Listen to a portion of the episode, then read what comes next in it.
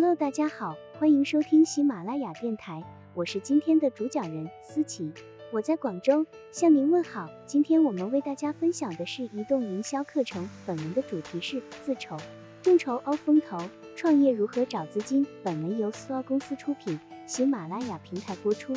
确定了所需的资金金额后，接着就该思考如何筹集这些资金了。一种方法是自己投资。即自筹资金，如果你拥有一定的经济实力，自筹资金是一个很好的选择，因为这样的话，你就可以完全控制整个企业，无需将一部分所有权分给外部投资者，而且无债一身轻。当然，全权掌控也有不利的一面，那就是你需要承担所有的风险，因此要花钱有度。不要超出你的承受范围。如果你连养老的钱都投了进去，更要慎之又慎。如果无利子资金，还有其他的筹资方式，当然也各有利弊。其中一个方式就是引入风投资金。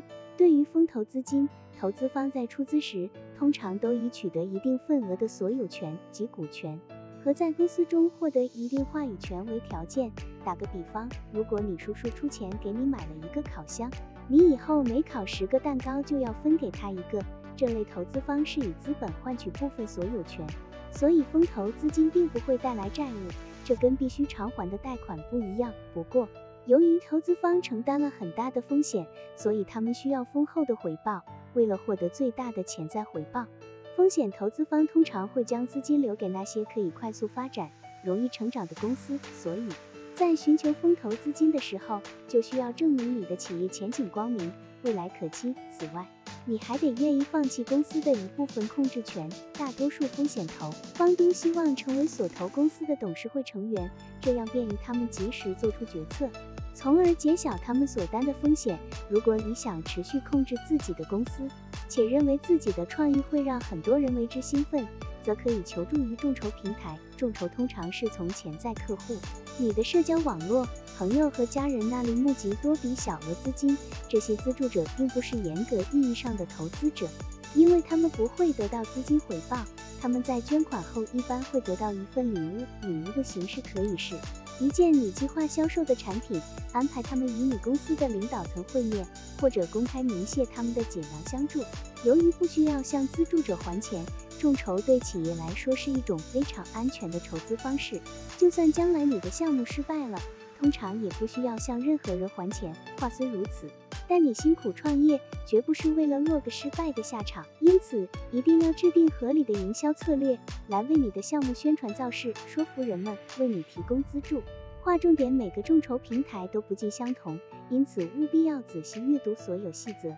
并明确你在财务和法律上需要承担的全部义务。如果不想将一部分所有权分给投资方，也不想发起众筹活动，则可以考虑申请贷款。很多银行会面向符合条件的人员提供小企业贷款。通过贷款的方式来筹资时，你仍然拥有企业的全部所有权，但同时也背负了债务，所以你必须定期还款。如果你没有一个现有企业能证明它能带来收入的话，那么申请小企业贷款就会很困难。如果可以向银行证明你的企业取得过成功，他们就更容易相信你具有偿还贷款的能力。另外，你也可以选择微贷。微贷是一种小额贷款，能提供这种贷款资金的来源有很多种，包括网上贷款平台、社区组织和非营利组织。如果刚开始创业，还没有形成稳定的现金流，未具备良好的信用记录，微贷就是很好的选择。微贷机构通常更愿意将资金贷给尚未站稳脚跟的申请人，这类贷款有时利率很高，所以一定要确保你有能力偿还。为企业筹资的所有方式都伴随着风险，微贷也不例外。但在承担风险的同时，希望你能看到回报。很多人都很难自筹资金创业，因此。明确适合你企业其他筹资方式是有必要的。接下来我们就来帮你分析一下，看看哪种方法可能更适合你。如果你的新项目是个容易引起人共鸣的实体店或网店，你可以接受每月还款的话，可以试着贷款。如果你已经有一家公司，不妨申请银行贷款。若是初次创业，则可考虑申请微贷。如果你的新项目是个难实现大业务规模的创意项目，你有较大社交网络资源且愿意送资助者一份礼物的话，则适合采用众筹的方式。可以制作一些有特色的营销材料来吸引人们解囊相助，并准备好送给资助者的礼物。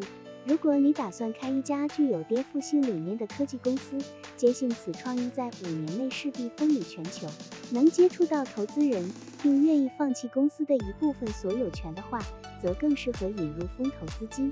你要做一份明确的计划书，阐明你企业究竟有怎样的潜力。小结语：根据你的新项目，结合自己的成本需求和前面所提的筹资方式解读，找到最适合你的筹资方式。开始你的创业大计吧！